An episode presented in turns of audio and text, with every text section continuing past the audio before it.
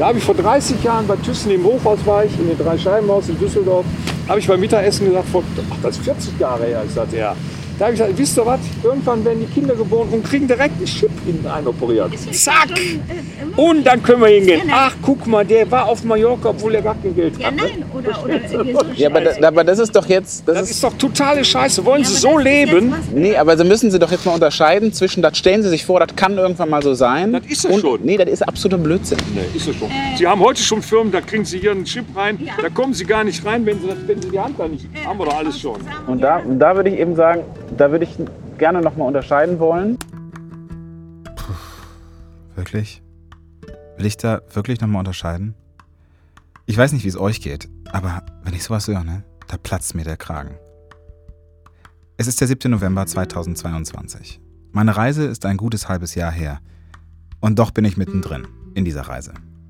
Was ihr eben gehört habt, war ein ganz kleiner Ausschnitt aus einem sehr langen Gespräch. Es hat zwar nur eine Stunde gedauert, aber ein halbes Jahr nachgewirkt. Schon unterwegs, im April und Mai, wusste ich, über diesen siebten Tag muss ich mit jemandem reden. Das kriege ich alleine nicht hin. Und ich sag's gleich, die heutige Episode ist kein ganz leichter Tobak. Aber alleine das Machen hat mir schon geholfen zu verstehen, wie wir als Gesellschaft besser miteinander kommunizieren können. Ich habe, ganz ehrlich, sehr viel gelernt. Ich dachte zum Beispiel, ich wäre eigentlich ganz gut dabei, Gespräche zu führen mit Menschen, die grundsätzlich andere Meinungen haben. Und ich musste feststellen, es ist wirklich noch viel Luft nach oben. Wie, wo und was genau passiert ist, das erfahrt ihr in dieser Folge von viel Schönes dabei.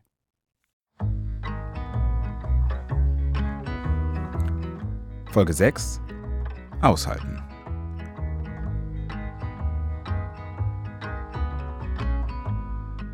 Ja, was war also passiert? Ich hatte relativ lange geschlafen. Ich war auf dem Campingplatz in Meerbusch und dorthin hatten mich ja die Ruderer vom Krefelder Ruderclub mit hingenommen. Und mein Gastgeber vom vorigen Abend auf dem Campingplatz, Ron, der war schon weg.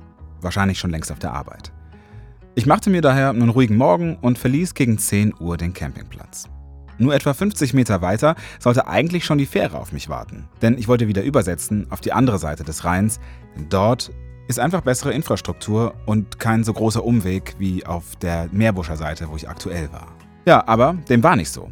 Erst ab 12 Uhr sollte die erste Fähre fahren. Eingeschränkter Betrieb, wegen Corona. Ich setzte mich also auf eine Bank und genoss die Sonne im Gesicht und die, in meinen Augen, wohlverdiente Pause von sechs bis dahin echt nicht ganz unanstrengenden Reisetagen. Ich war gut gelaunt, ich wusste, heute würde ich Düsseldorf erreichen und damit auch ein wichtiges Zwischenziel. Nach einer Weile haben sich ein paar Menschen zu mir gesetzt. Ein älterer Herr mit seiner Frau und eine wahrscheinlich ebenso alte Dame. Alle knapp über 80 Jahre alt. Wir kamen ins Gespräch und ehe ich mich versah, wurde über die schlimme Jugend, den Krieg, die Digitalisierung und überhaupt und über die Unfähigkeit der Gesellschaft gesprochen, die heutigen Krisen in irgendeiner Form zu meistern. Garniert mit ein wenig, ach, die Welt wird sowieso in zehn Jahren untergehen. Normalerweise ist es mir häufig zu anstrengend, solche Gespräche zu führen, weil es hoffnungslos scheint. Jetzt aber war ich ja auf meiner Reise, um mit Menschen zu reden. Und auch mit solchen. Ich wollte mit diesen Menschen sprechen, auf Augenhöhe, um zu versuchen, zu verstehen, was mein Gegenüber bewegt. Und gegebenenfalls mit Argumenten auch gemeinsame Standpunkte finden. Denn Menschen mit anderen Meinungen von vornherein abzuschreiben, das passiert heute schon oft genug. Also habe ich erstmal zugehört, um herauszufinden, was diese Menschen wirklich umtreibt. Ungefähr so, wie ihr es eben gehört habt. Ich verstehe, wir haben ein Problem. Also ich verstehen Sie das bitte nicht falsch, was ich jetzt sage. Wir sind zu lasch. Wir sind zu lasch, wir sind zu. Ey, unsere, so, gucken sich doch unsere Jugend an. Spaß, Spaß. Ey, arbeiten, was ist das? Wie, wie schreibt man das Wort denn? Wie schreibt man das Wort Arbeit? Die, die wollen doch nur noch Spaß haben. Da, da lege ich jetzt mal ein Veto ein. Nein, nein, nein, nein. Doch, doch, doch mache ich. Doch, ich, Sie, Sie reden gerade über mich und da muss ich auch, da muss ich auch Nein sagen können. Es tut mir leid. Wie ihr euch vorstellen könnt, ist mir meine Hutschnur wirklich mehr als einmal innerlich fast geplatzt. Je weiter es ging, desto weniger wusste ich, wie ich dem Ganzen begegnen sollte. Und deswegen habe ich mir einen Termin gemacht. Ich bin zu Gast bei Selina Pfrüner. Ich bin Fotografin und gleichzeitig auch Mediatorin und Fotodozentin. Selina ist eine langjährige Bekannte und Fotografiekollegin von mir. Und in gewisser Weise haben wir eine Sache gemeinsam. Wir haben uns beide neben der Fotografie noch einen zweiten Wunschberuf in unserem Leben verwirklicht. Ich als Sprecher und Podcaster und sie als Mediatorin. Und eine Mediation ist, glaube ich, genau das, was ich an diesem siebten Tag gebraucht hätte. Und genau deswegen sitze ich diese Woche mit Selina zusammen.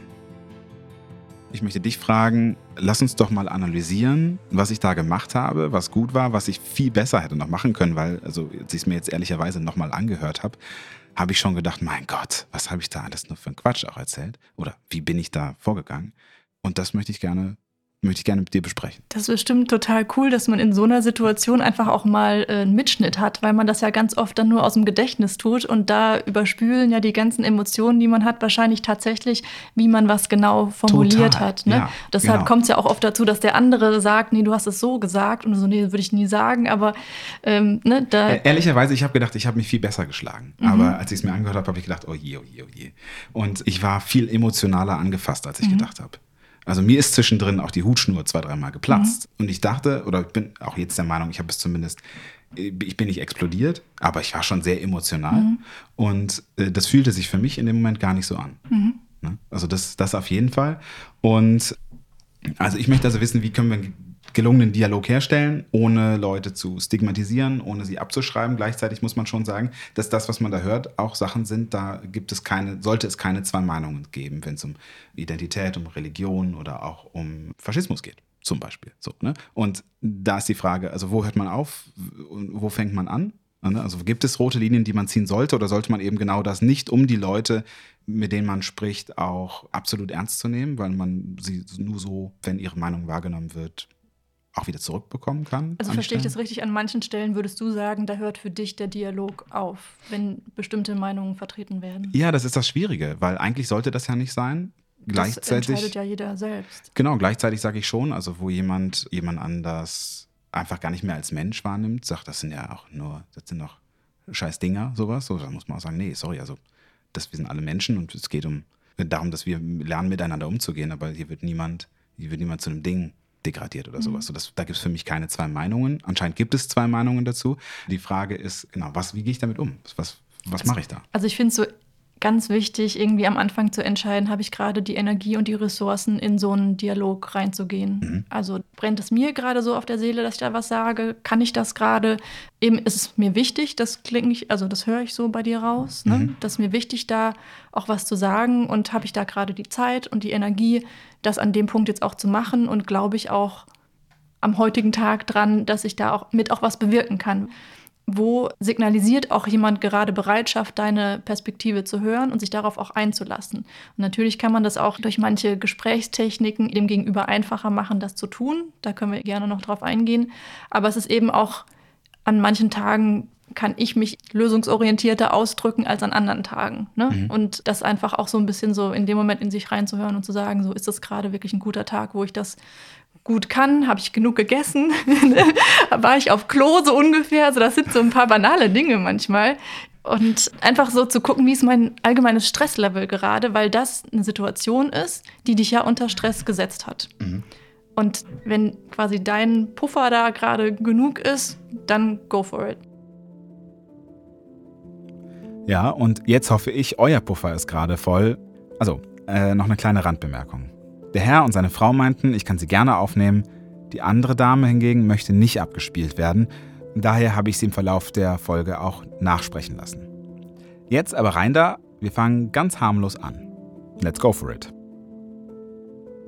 Ich meine, wir können ja mal reinhören, was ich besonders oder was ich zunächst erschreckend fand auf der einen Seite. Auf der anderen Seite zeigt das so einen gewissen Stil, den der Mann so angebracht hat. Ich finde es zum Beispiel hier an einer Stelle einfach nur bezeichnend als Beispiel, wie er über Menschen geredet hat und wie da so ein bisschen seine Einstellung gegenüber anderen Menschen, anderen Kulturen reinkommt, ohne dass er es eigentlich böse meint, glaube ich.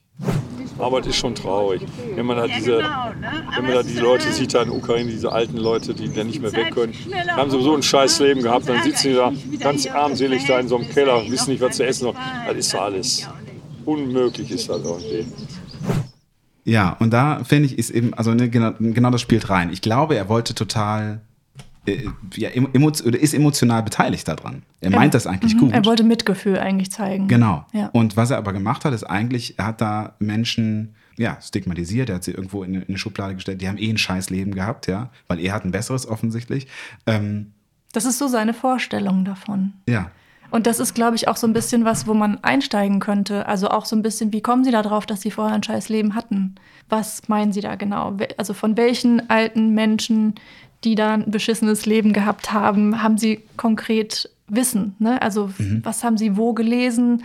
Oder ähm, wen kennen Sie da sogar vielleicht persönlich? Und dann vielleicht auch darauf hinweisen, dass es ja auch eben anekdotisch sein kann, ne? dass es Beispiel sein kann, dass es nicht für alle dann spricht. Und was ist, Oder- wenn er dann sagt, naja, aber das, ist, das wissen man, weiß man doch, dass das so ist.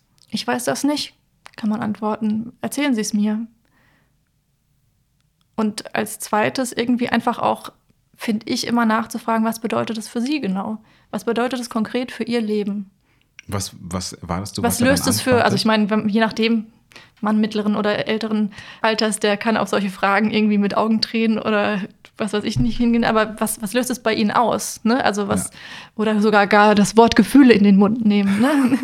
Man weiß es nicht, kommt immer auf den Kontext drauf an. Ja. Und da einfach mal zu schauen, was, also was passiert da bei Ihnen, wenn Sie sowas hören oder solche Gedanken haben. Und darauf eigentlich es immer wieder runterzubrechen, also Interesse zeigen am anderen, an seinem Gefühlsleben, an seiner Welt.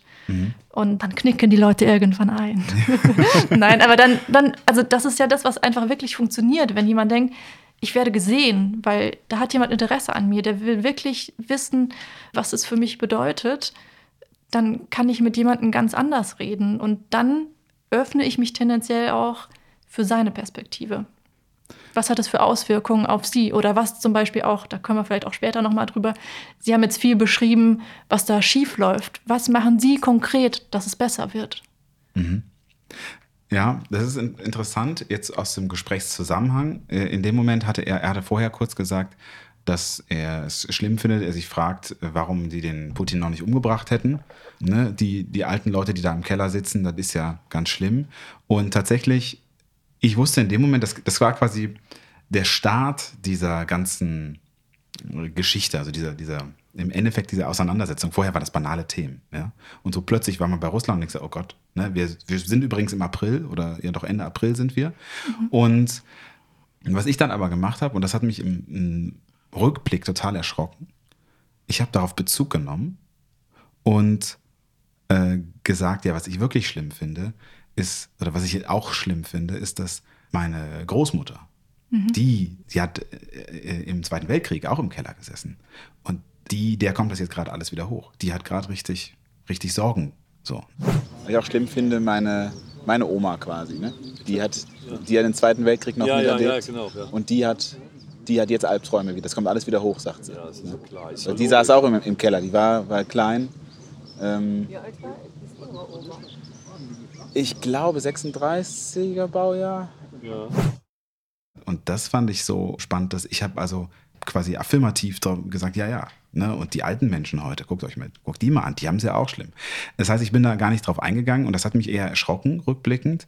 Kannst du sagen, was ich da gemacht habe? Ich glaube, du bist in so eine kleine Falle getreten. Nämlich, ich erlebe dich sonst als einen Menschen, der eher so auf das Positive schaut. Und du bist ihm quasi gefolgt in diese, also ein bisschen, ne, du wolltest dich connecten und bist so ein bisschen ihm gefolgt und dieses alles ist Kacke. Ich weiß da auch was, was Was gerade- Kacke ist, was gerade ja. doof läuft, statt dagegen zu halten, weil dir vielleicht in dem Moment wichtig war, eine Verbindung aufzubauen und die baut man auf, indem man irgendwie ja auch spiegelt. Ne? Mhm. Ja, das hat mich rückblickend total erschrocken. Also ich, Ich bin da auch ein bisschen drüber gestolpert. Ja, das genau, Hat mich also- auch erstaunt, weil du bist, also in dem Moment macht es natürlich den Eindruck, als würdest du es so ein bisschen übergehen, was er sagt, ne? Und dann eben gleichzeitig dich auch noch mit ihm zu verbinden, indem du, indem dir auch was einfällt. Aber im Endeffekt hast du ja, also was Schönes erzählt, nämlich ich habe da ganz persönliche Erfahrungen und hast damit es wieder auf eine andere Ebe Ebene auch gehoben, ne? ja, also ich, ich, ja, genau, wahrscheinlich ähm, war das, was du gesagt hast, nämlich das Bonden quasi, ne, so das war schon äh, Ziel in dem Moment. Äh, ist aber auch so, eine, äh, so ein Ding bei mir, dass ich grundsätzlich ähm, ja, gerne, gerne mag, wenn mich andere mögen. Ne? Ja, und du Äh, wolltest nicht sofort in diese, also in diesen Konflikt halt rein, Ja, in dieses genau, Dagegenhalten. Das hat sich allerdings dann leider tatsächlich wirklich auch entwickelt. ähm, Und wir können ja mal da in die nächste Sequenz reinhören, die ich rausgesucht habe. Aber wisst ihr, was ich am allerschlimmsten an diesem ganzen Dreck finde? Dieser Krieg, diese Auswirkungen, die würden ja erstmal zwei, drei Jahre später wirken. Die machen alles sofort teurer, ne? Alles. Da verdienen wieder die Reichen nur dran, die großen Reichen verdienen dran. Das muss nicht sein, dass jetzt im Moment schon alles so teuer ist. Ist nicht richtig. Aber wer, wer, ist, wer ist denn immer die eigentlich? Wer, wer ist denn die? die großen Reichen. Ich meine, das war eine geniale Frage. ja, also tatsächlich, es, also, das ist, folgt also unmittelbar auf diese Geschichte, die, die wir da vorher hatten, also wo wir über die, die, die Oma sprachen. Und in dem Moment wurde mir klar so, okay, das kannst du jetzt, du kannst jetzt hier nicht so weitermachen. Also kannst, das kann man auch so nicht stehen lassen. Vor allen Dingen, weil das war für mich schon so der erste Moment des Fatalismus. Also das ist ja einfach, einfach die, ne, immer da, die große Weltverschwörung, die Reichen, das sind die 35 Leute, die haben sich an den Tisch gesetzt und gesagt, komm, die ziehen wir jetzt mal alle anderen aus. So. Und das ist natürlich schon beim ersten drüber nachdenken Quatsch. Aber ja. Also da ging für dich so ein bisschen der Rollladen runter, ne? Ja, da, das, genau. Also das, da, da hörst du eben Verschwörungstheorien und so weiter. Ja. In meinen Augen als Nicht-Beteiligte ist er da so ein bisschen hin abgedriftet. Ne? Also Mhm. natürlich, vielleicht hat er das, vielleicht entspricht das seinem kompletten Weltbild, aber das weißt du ja noch nicht in der, Nee, in genau. der Situation. Ne? Das war für dich so ganz viele rote Flaggen, Alarma. ne? Exakt, ja. Und da muss ich jetzt aber hier mal was sagen. Und im Endeffekt, also ich fand die Frage gut, ne? Wer sind denn die? Und dann fand ich eben, dann hast du ihm, also aus der Außenperspektive, so ein bisschen die Tür vor der Nase zugeschlagen, indem du ihn dann fatalistisch genannt hast, ne? Tatsächlich habe ich das zu einem späteren Zeitpunkt gesagt. Selina hatte ich vorab schon das ganze Gespräch ungeschnitten zum Vorhören und Vorbereiten zugesendet, nur damit ihr euch nicht wundert. Das war in dem Moment dein Gefühl, aber natürlich ist es auch nicht sehr einladend, näher zu erklären, wie er dazu kommt oder wer die sind. So, da ist dir so ein bisschen Ja, äh, der Moment was ist irgendwie so, pff, ne? Und äh, dann ist das, hast du das rausgehauen und das könnte, ne, ist reine Spekulation, vielleicht bei ihm so ein bisschen dazu geführt haben, dass er dann nicht unbedingt aufmacht. Ne? Mhm. Oder ist, also sagen wir es mal anders, vielleicht ist er auch insgesamt nicht ein Mensch, der sofort aufmacht, aber das also hätte es natürlich leichter gemacht, wenn du dann in dem Moment tief geatmet hättest und dann gesagt hast, okay, er spricht da von die, gerade in der Mediation, ne, da, da höre ich ja auch immer mal wieder irgendwie ungewöhnliche Meinungen, bei denen ich irgendwie denke, so, "Hä, entspricht jetzt vielleicht gar nicht meinem und dann immer wieder dazu gehen, also wundern können. Ich meine, das kannst du normalerweise total gut, aber in so einer Situation ist es dir ein bisschen äh, abgedriftet, ne? Und dann wieder zu sagen, so, ich wundere mich jetzt noch mal darüber und dann horche ich noch mal eben neutraler nach. Wahrscheinlich ist es auch so ein bisschen interessiert bleiben, oder? Genau. Also das so- meine ich mit wundern. Ja. Ne? Also so, ha, das sehe ich jetzt ganz anders oder das habe ich so noch nie gehört oder das äh, würde mir eigentlich Angst machen oder was auch immer. Und jetzt lasse ich es mir aber erklären. Mhm. Vielleicht verstehe ich es dann, wie der andere dazu kommt, zu dem Schluss oder so. Okay. Ich würde mal in die nächste Szene reinhören. Wir brauchen nur vier große Atombomben setzen, dann ist Deutschland weg. Dann ist sie weg, dann ist sie weg. Dann sind wir- Das ist ja auch weg. Ja, nee, dann ist ja gut, aber dann- ja, dann, wir sind ja sowieso zu viel auf der Erde. Dann ist ja immer ein paar Millionen Jahre Ruhe. Was soll das denn? Aber so geht es doch nicht mehr weiter. So kann es nicht mehr weitergehen. Ah, da fehlen mir einfach die Worte. Ne? Also da müsste ich echt lachen. Ich meine, was ist das? Also, ich weiß auch gar nicht, ob er das selber ernst meint. Das wäre ja vielleicht auch eine Frage. Meinen Sie das ernst? Also ich meine, das kann er nicht ernst meinen. Nee, Da kann ich wollte er nicht- doch auch einfach ein bisschen, der, also der hat schon auch gerne provoziert, oder? Ja, und er hat halt immer wieder Der das hat auch, so ein der bisschen hat's auch immer wieder gekitzelt. zurückgeholt. Ja, das sind ja nicht alle. Ja. Ne? Er hat mich auch immer so beschwichtigt mit der Hand immer so runter. Ne? Also ich, Also ich meine, Humor. Humor ist ja auch irgendwie Trick 3. Ne? Also, dass man irgendwie einfach auch sagt, so, mal ganz Hand aufs Herz, ne? Jetzt übertreiben sie doch gerade ein bisschen oder sowas. Ne? Dass man irgendwie auch diese Spannung vielleicht aus dieser Situation ein bisschen rausnehmen kann. Also eben nicht immer Ja, es- alles so ernst nehmen. Und, und natürlich nicht über den anderen lachen, aber den auch so ein bisschen mitnehmen und sagen, ne, komm, Ja, ich glaube, für Iro- Ironie war ich da echt einfach überhaupt nicht mehr aufnahmefähig. Also mein Ironiedetektor, der eigentlich sehr ausgeprägt ist, muss Mhm. ich schon sagen. Ich, bin- ich glaube, jeder, der mich kennt, weiß, dass ich ein sehr ironischer Mensch bin. Aber die haben dir ja auch die Plattitüden um die Ohren gehauen. Ja, komplett. Und Und das war auch, also ich, ich fand es ja wirklich Textbuch Whataboutism. Ne? Also ich meine, das, Wort, das genau? ist ein Wort, was ich nicht gut aussprechen kann und wahrscheinlich auch nicht so toll erklären kann. Aber es, es heißt so viel, also Whataboutism. Ne? Mhm. Also was auch was anderes. großartig übersetzt. Sozusagen, man spricht über eine Sache und man hüpft eigentlich so ein bisschen so Hölzchen zu Stöckchen zum nächsten Thema. So was zum Beispiel, wenn man über die Schwarzen in Amerika spricht, ne, dann, dann, dann wird man anfangen, die Asiaten in Hamburg oder ne, was ist dann mit den Renten oder ne, also dass man irgendwie sagt so und guck mal, das ist aber auch schlimm. Darüber müsste man eigentlich reden und da müsste man mal was tun und eigentlich müsste man noch einen Blitzer auf die Nila-Straße stellen, weißt du so? Ja, da lass uns mal direkt in das nächste reinhören. Ich bin ja eine Verfechterin gegen diese Digitalisierung.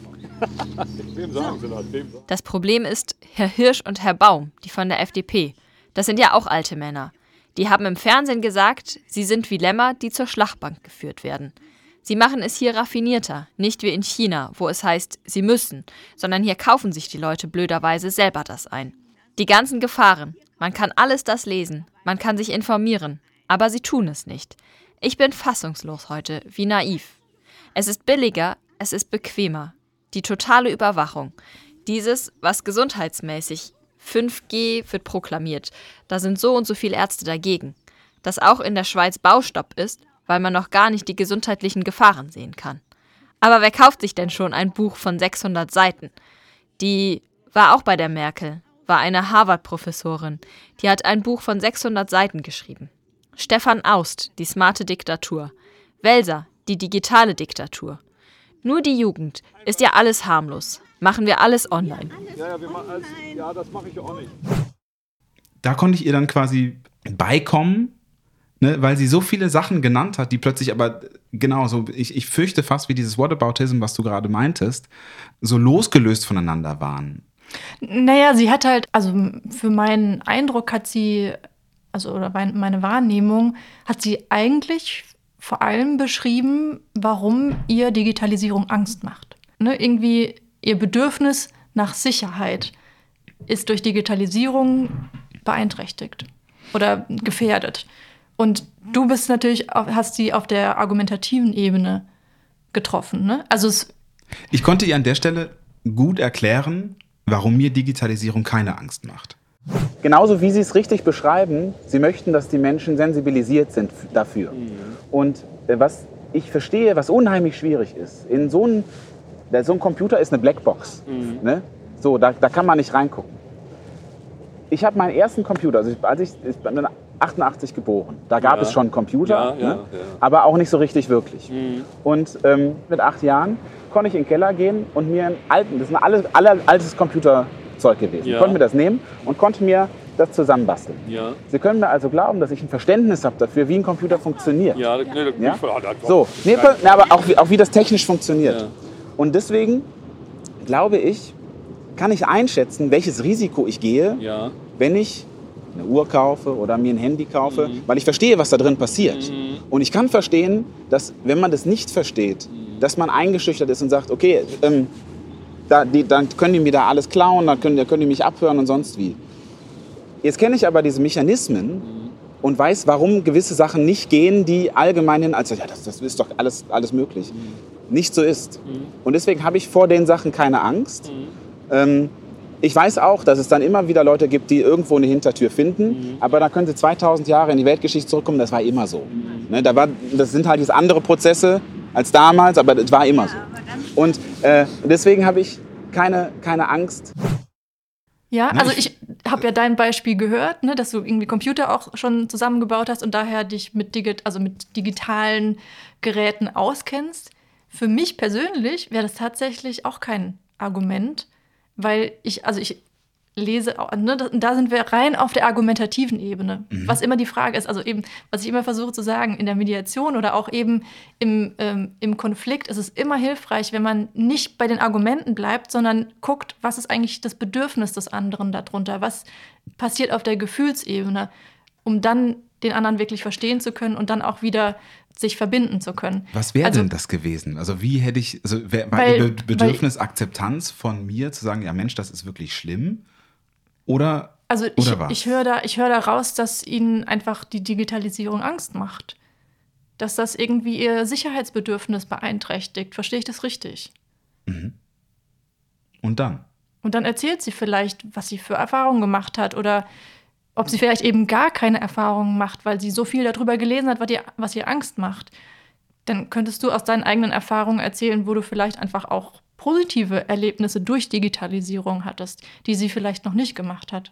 Mhm, okay, das ist jetzt sehr interessant, weil mein Eindruck wäre gewesen, oder ist jetzt, ich, das ist jetzt alles Spekulation, aber mein Eindruck wäre gewesen, sie hätte dann gesagt, nee, ich habe, nee, das brauche ich nicht machen. Ich weiß ja, das ist gefährlich. Mhm. Und das kann ja auch sein. Das kann ja sein, dass äh, sie da so überzeugt ist, dass quasi digital, also Digitalisierung oder beziehungsweise alles Digitale, Internet und so weiter das Böse ist. Mhm. Dann kannst du natürlich nicht mit einem Gespräch zehn Minuten das aufknacken und dann ist es erledigt. Sonst, also wenn du das kannst, dann. I tell you how. Ja, genau, neues Geschäftsmodell, so, ja. ne? Aber halt natürlich kannst du, du kannst ja immer nur etwas anbieten. Ob der andere damit was äh, anfangen kann, ist ja immer, steht ja auf einer ganz anderen Seite. Mhm. Also das heißt, was habe ich gemacht? Also auf das, der Metaebene sozusagen bist du auf ihre Argumentation nicht, nicht eingegangen. Ne? Du hast irgendwie versucht, ihr ein Gegenbeispiel zu bieten, dass du mit Digitalisierung keine Berührungsängste hast und dich auskennt. Deshalb kann sie das vielleicht übernehmen. Das sage ich jetzt mal grob übersetzt. Erstmal bis hier. Es gab dann noch so eine Stelle, wo er mich so richtig getriggert hat. Und das hat Selina danach richtig gut auseinandergenommen. Es gibt ein Beispiel. Ich habe bei uns im Dorf, wo ich wohne, habe ich, ist ein Meister, ich weiß nicht, was er für eine Meisterschaft hat. Auf jeden Fall hat er einen jungen Mann eingestellt, 22 Jahre alt oder was weiß ich, Lehrling, ne, oder 20 alt. Minot, alle sehr lange der Schule. Und dann hat er zu ihm gesagt, weil ich im dritten Teil irgendwann, die, heute sind die Leitern ja aus äh, Leichtmetall. Ne? Die ja, ne, gibt ja keine Holzleiter mehr wie bei uns früher. Da hat er zu dem, hat er zu dem jungen Mann gesagt, also wir müssen jetzt da rauf und er soll sich die Leiter nehmen, soll die immer da einstellen. Das was der gesagt hat. Der, der hat gesagt, ich habe den Rücken. Ich kann die Leiter nicht tragen. Da hat er zu dem gesagt, ja ist doch prima, dann gehen wir nach Hause. Feierabend. Da sind es auch nicht alle, nicht alle. Ich spreche jetzt nicht von allen.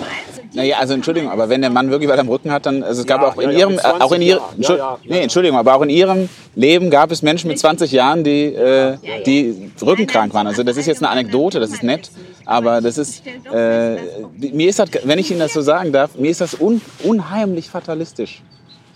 Es ist alles schlecht. Wissen Sie, dass es uns in zehn Jahren nicht mehr gibt? Gibt kein Deutschland mehr. Wir sind weg. Wir sind weg. Ich sage ja, das ist alles unheimlich fatalistisch. Wir sind weg. Und dann sehen Sie mal zu, wenn die Chinesen kommen und sagen, du musst, du musst. Dann wird es aber anders. Das kommt. Und genau das, da hat er, also das, man darf jetzt nicht an den Eierchen sagen, ne? Ja.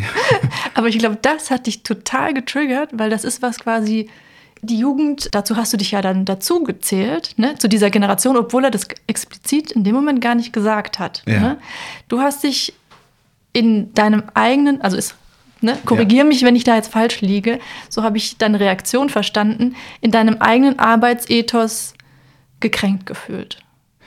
Ja, ich glaube, er hat halt vorher schon total du, viel über die Jugend abgelästert. Genau, und das damit, hat mich so gefoppt, weil, weil er halt alles pauschalisiert hat. Es ging dann darum, die Jugend arbeitet nicht ja. mehr, sind alle faul, keiner kümmert mehr sich um das Land. Genau, und, und in sowas. dem Moment hattest du den Eindruck, du wirst mit abgewatscht. Ja, total. Ja. ja. Und da war für dich Schicht ja, im Schacht. Ganz genau. Da muss ich jetzt mal dagegen halten. Und das fand ich ganz spannend, weil ich habe es gar nicht so, also nicht so gehört, dass er dich damit mit einbezogen hat. Und das wäre halt eine Methodik damit gewesen, zu sagen, oh, ich merke gerade, ich fühle mich gerade total angesprochen damit. Und das könntest du mit einbauen, zum Beispiel sagen, wenn sie das so beschreiben, ne, mhm. diese kleine Anekdote und dann auch sagen, die wollen alle nicht arbeiten, ich fühle mich da gerade voll angesprochen mit. Also vielleicht haben sie mich da gar nicht mit gemeint, weil ich ja doch schon älter bin. Aber ich fühle mich noch wie diese jungen Leute und irgendwie fühle ich mich damit jetzt abgewatscht. Ne? Mhm. Ja. Hatten Sie das vor oder also meinen Sie mich damit auch persönlich? Also es ist immer wieder auf die persönliche Ebene zurückzuziehen. Man spricht ja miteinander. Nicht über die Leute sprechen, die nicht dabei sind, die sich nicht äußern können, ne? Mhm. sondern wir sprechen hier gerade miteinander. Und das ist auch so, um zu dem Whataboutism auch nochmal zurückzukommen, eben nicht über alle möglichen anderen Themen, sondern bei einem Thema bleiben und über das sprechen. Natürlich kann man im Laufe des Abends oder des Tages oder so, wenn ein Thema abgeschlossen ist, zum nächsten kommen. Aber wenn man so springt, dann wird halt keins abgeschlossen und überall legt man vielleicht so einen Finger in eine Wunde oder irgendwo rein und es fühlt sich unbefriedigend an. Und tatsächlich ist das etwas, ich glaube, das hat mich auch voll gefoppt. Ich kam nämlich gar nicht zu Wort. Also mhm. ähm, irgendwann war ein Punkt da, wo ich was sagen wollte, mhm. aber dann kam ich nicht mehr rein. Mhm. Weil tatsächlich, das war gar nicht er. Er hätte mich mehr reden lassen, aber diese Dame mhm. hat das muss man auch vielleicht nochmal, das habe ich bisher noch gar nicht erwähnt, äh, zu dieser grundlegenden Systematik dieses Gesprächs. Es war nämlich so, er hat immer so diese Plattitüden rausgehauen und war eher so sehr, sehr fatalistisch. Und sie war unheimlich belesen. Oder vielleicht es vielleicht nicht fatalistisch. Vielleicht kann man es ein bisschen aufweichen. Ja, sehr, gerne. Sehr, äh, was wäre ein gutes Wort? Pauschal? Er wirkte sehr, sehr final damit. Mhm. Ja. Oder sehr überzeugt davon. Ja. Vielleicht, ne?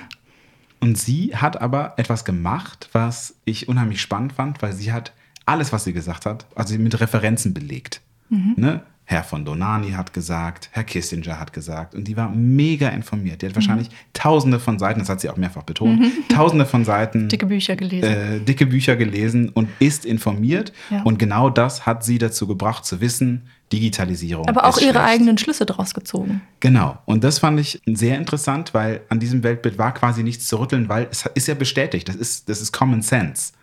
Und sie hat halt tatsächlich sich auf sehr viele alte Menschen bezogen hat, die, die denen sie vertraut, mhm. die, und das war, fand ich interessant.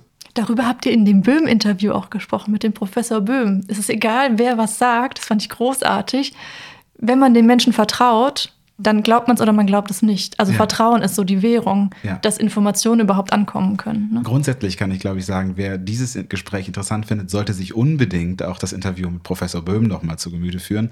Denn tatsächlich, da sprechen wir auf so einer Metaebene über viele dieser Sachen, über die wir jetzt hier reden.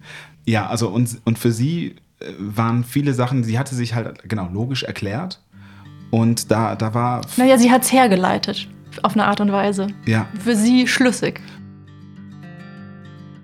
Die Folge mit Professor Böhm findet ihr in eurer Podcast-App unter dem Namen Wie treffen wir bessere Entscheidungen, Professor Robert Böhm, und das war die letzte Folge der ersten Staffel. Wir sind da noch einige weitere Zitate durchgegangen, sicher noch eine gute Stunde, die ich euch hier wirklich ersparen möchte. Wenn ich es mir so in kurzen Brocken zusammengeschnitten anhöre, kommt es mir auch gar nicht so schlimm vor. Was mich zum Schluss aber auch wirklich beruhigt hat, war Selinas Kommentar. Boah, ich muss aber auch echt sagen, also innerlich bin ich schon auch so am Traben, ne? Also ich ja. höre das und ich scharre mit den Hufen und würde am liebsten direkt äh, reingrätschen. So, also mich bei ihr oder bei mir? das auch voll. Ja, nee, bei ihr, ja. ich merke auch, dass mich das auch in Rage oh, bringt. Das also, so wild. Ich habe mir das vorher noch mal alles angehört. Ich, das, ich war wirklich danach so aufgekratzt. Ich nehme mich so mit. Ich muss auch gestehen, die letzten fünf Minuten habe ich nicht mehr angehört, weil ich war so.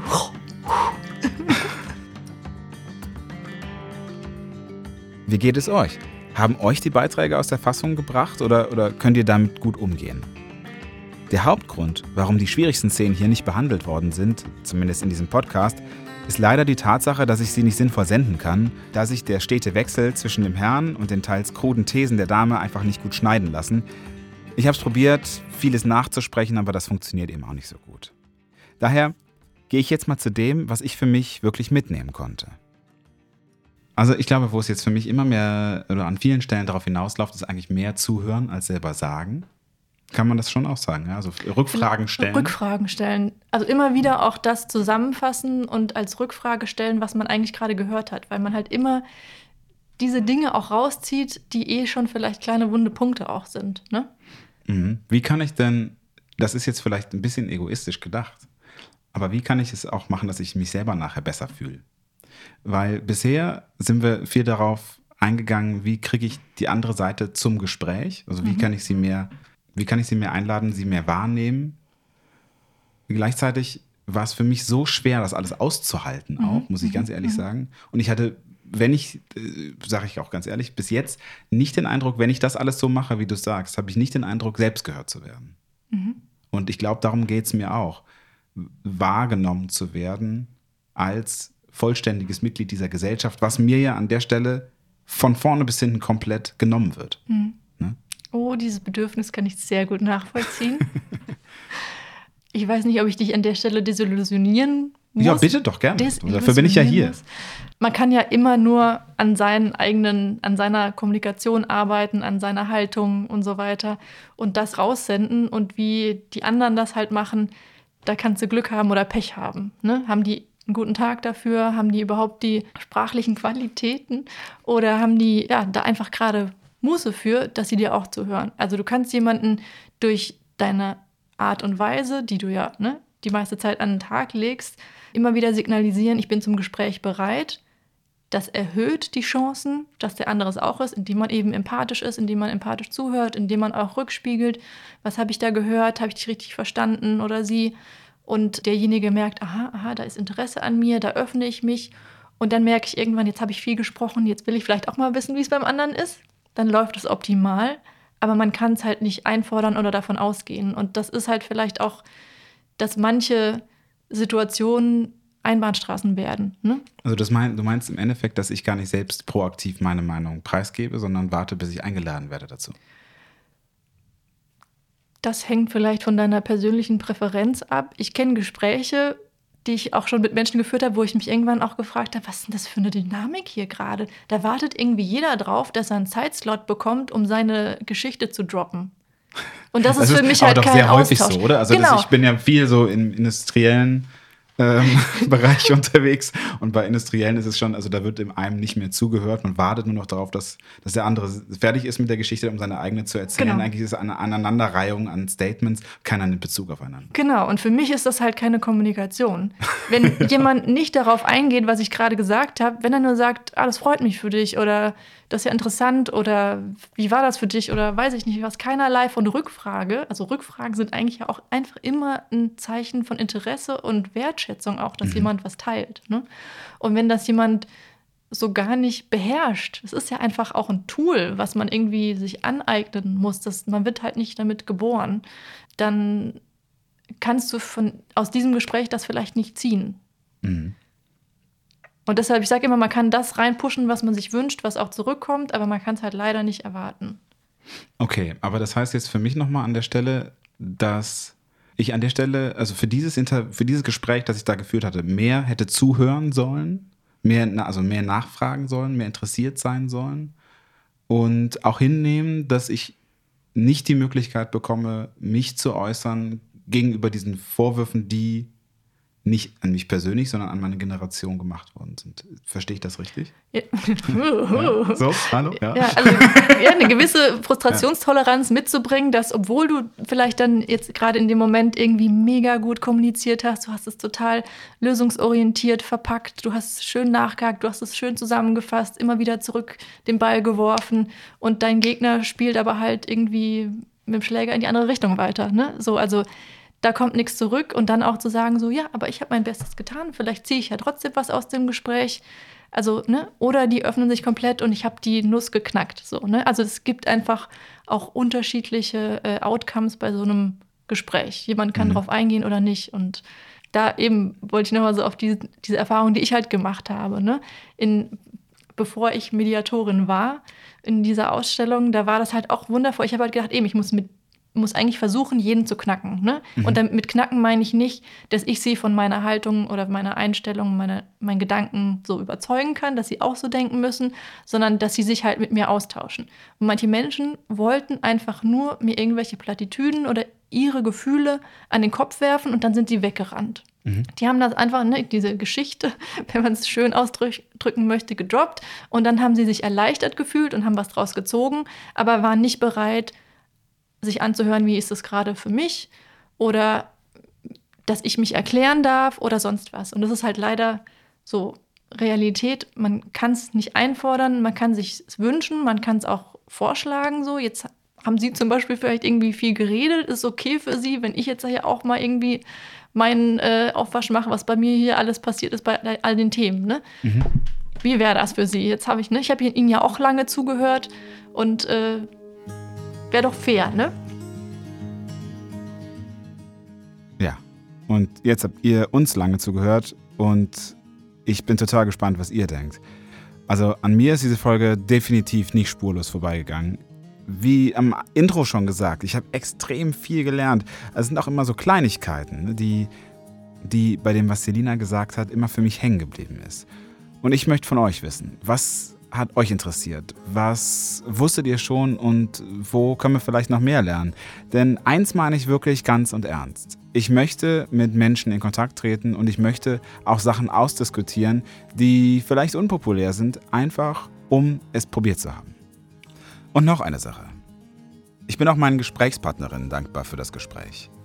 Denn auch wenn es schwierig war und ich ihre Meinung häufig nicht geteilt habe, so glaube ich fest daran, dass alle Anwesenden etwas mitgenommen haben. Ich bin dankbar, in einem Land zu leben, in dem Menschen so offen und friedlich Dinge austauschen können, sogar einen Podcast darüber machen dürfen und seitens des Staates keiner einem das Wort verbietet. Demokratie ist manchmal anstrengend. Dazu wird es übrigens in der dritten Staffel auch eine Folge geben. Aber diese Anstrengung führt eben auch zu Verbesserungen. Denn mal ganz simpel und eigennützig gedacht. Ohne dieses Gespräch hätte ich nicht so intensiv über das Thema nachgedacht, ich hätte nicht mit Selina gesprochen und nicht gelernt, besser zu kommunizieren. Und natürlich hättet auch ihr keine Folge gehabt, die ihr hören und für euch selbst nutzen könnt.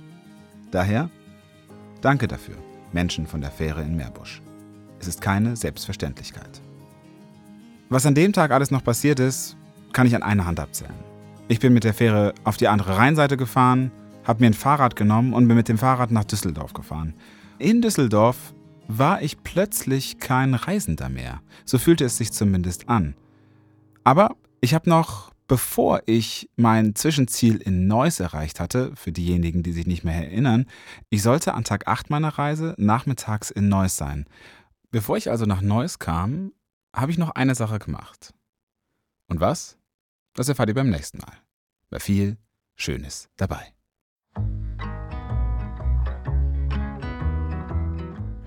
Viel Schönes dabei ist produziert von mir, Bastian Schröder und meiner Frau Katharina. Bedanken möchte ich mich dieses Mal bei den drei Herrschaften an der Fähre in Meerbusch und natürlich bei Selina Pfrüner für das wunderbare Gespräch.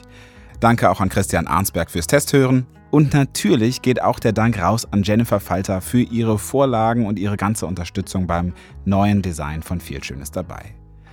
Dieser Podcast ist Mitgliederfinanziert, das heißt, er wird durch euch Hörerinnen und Hörer getragen. Wenn euch diese Folge gefallen hat, dann macht doch mit und werdet Teil der Viel Schönes dabei Community. Als Teil von Viel Schönes dabei erhaltet ihr Zugriff auf alle Extra-Folgen, wie zum Beispiel die Nachbesprechungen, die in der nächsten Woche das erste Mal sogar live stattfinden wird.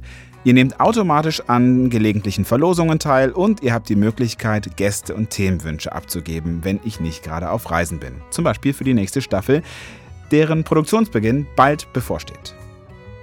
Außerdem ist der Podcast für euch komplett werbefrei und er wird es immer bleiben. Vielen Dank fürs Mitmachen und bis zum nächsten Mal in der kommenden Woche zur Nachbesprechung für alle Supporterinnen und Supporter. Mein Name ist Bastian Schröder. Bis zum nächsten Mal bei viel Schönes dabei.